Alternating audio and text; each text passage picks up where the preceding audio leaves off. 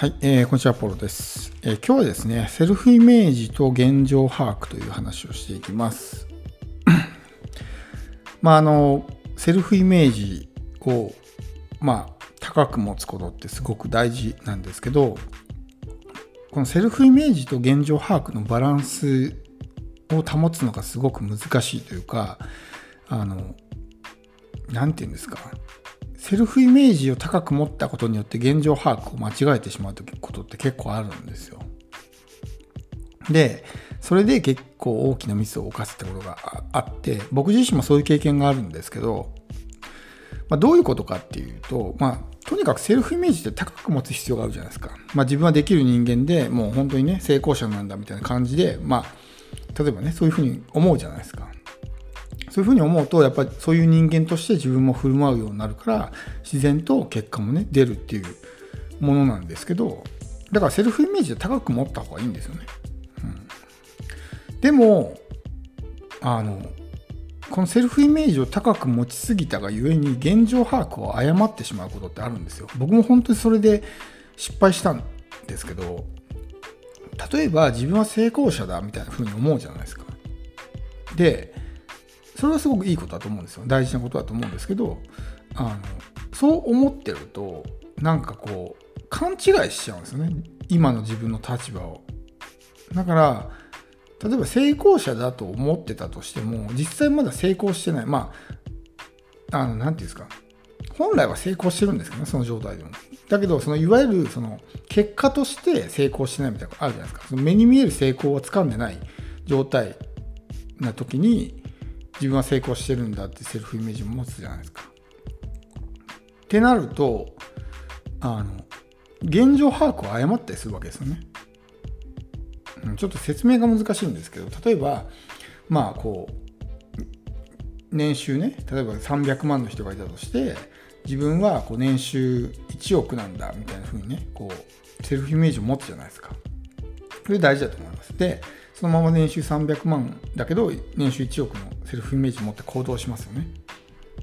そうすると本当に自分はまさに年収1億の人であるような感じで振る舞うようになるんですけどその時にこう錯覚しちゃうというか、まあ、錯覚するのもいいことなんですけどねあの何て言うんですか例えば自分がまだその名声がないとかっていう状態の時にもうすでに結果を手にしている人と同じことを発信してもうまくいかないじゃないですか。わかります？そのネームバリューのある人とかすでに成功してる人ってもうその人だけそのものに価値があるから結構何を言ってもこう相手を動かすことができたりするんですね。もう本当にまあしょうもないですよあれですけど日常のことをちょっとメルマガに書いてみるとかそういうことを動画にしてみるとかそれだけでも反応があるわけですよそういう人たちっていうのは。もうすでにその人物そのものに価値が生まれてるというか価値を感じてる人が多いのでもうその人が発信することなら何でも受け入れてもらえるみたいな状態があるわけですよ。でもまだそういうふうにね世の中から認知されてない自分がそういう人たちと同じ情報発信をしても受け入れてもらえなかったりとかむしろ反感を買ったりとかするわけですよね。でセルフイメージを高く持つとその現状把握を間違えてしまったりするわけですよ。あたかも自分はもう年収1億で大成功してる人と同じ位置にいると錯覚してしまうわけですよね。そうすると結構失敗するんですよ。今言ったみたいな感じでまあそういう人たちと同じ情報発信をしても全然受け入れてもらえないみたいなことが発生するしそれこそ例えばもう自分はすでに成功してるっていうふうに思ってたらもう勉強しなくていいやみたいなね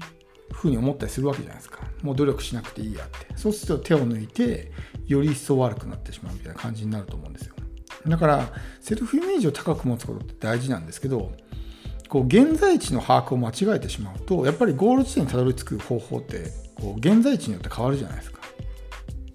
うん、東京にいるのか大阪にいるのかで目的地の行き方って変わりますよね。それと同じでやっぱりその人生も今いる現状と、まあ、自分の目標ゴールですね。そこの位置関係によってまあたどり着き方が違うわけですよ。でもその自分の現在地を正しく把握できてなかったら当然その生き方を間違えちゃうわけですよね。だからうまくいかないっていうふうになっちゃうのでここのセルフイメージと現状把握をこう明確に何て言うんですか分けないといけないですよね。うん。そのでそれがまた難しいんですけどあの現状に引っ張られてしまうってことがあるんですよ。現状に引っ張られてセルフイメージが下がるとこれも本当難しいんですけどあの例えばさっきの逆の話ですね。年収300万の人が俺は年収1億なんだってセルフイメージを持とうとしても現実として自分は年収300万だっていう現実があるからそういうふうにね俺は年収1億だって思ってたとしても目の前の現実を見てあでも俺は年収300万だしなっていうのでそっちに引っ張られちゃうんですよね。そうすると結局その年収300万っていうセルフイメージになってそこが自分のコンフォートゾーンになっちゃうんですよ。だから現状を把握することは大事なんですけど現実に引っ張られたらダメなんですよね。現実に引っ張られると自分のセルフイメージがそれになっちゃうから結局今の自分と変わらないっていう風になっちゃうんであの今の自分はこういう状態だけどもそれはおかしいっていうふうにねその違和感を感じないといけないんですよ。俺は年収1億にふさわしい人間だというセルフイメージを持っててでも今年収300万であるとそれはちゃんと自分の現状を把握してるじゃないですか。でそこでああでも俺年収300万だしなーって言ってこう引っ張られちゃうとそのまま年収300万がコンフォルトとなっちゃうんですよ。でその時に年収300万であると。俺は年収1億にふさわしい人間でそういうセルフイメージを持ってると。でも現実として今まだ年収300万だっていうふうに認識するじゃないですか。その時に引っ張られるんじゃなくていやこんな現実はおかしいと。俺今のね自分のこういう成功者である自分がこんな結果しか手にできてないのはおかしいっていうふうに現実を否定するんですよね。まず一回把握して、でもこんな現実はおかしいと、もう成功してないと自分はおかしいんだっていうふうに思うと、現実に引っ張られないですね。そして、その現状把握を間違えることもないじゃないですか。そのセルフイメージを高く持つと、現状把握まで間違えちゃうんですね。自分はもう年収1億円なんだっていうセルフイメージ持ってると、もうなんかこう自分の現在地でも年収1億円みたいな風に錯覚しちゃってさっき言ったみたいな間違った情報発信をしてしまったりとかそういう取る行動までねあの間違えてしまったりするわけですよ。だからこう花から現実を見ないとかそういう風にしてしまうと現状把握を間違えるのでセルフイメージを高く持ちながらも現状は正しく把握すると、うん、年収1億のセルフイメージを持ってるけども現実としてまだ年収300万だと。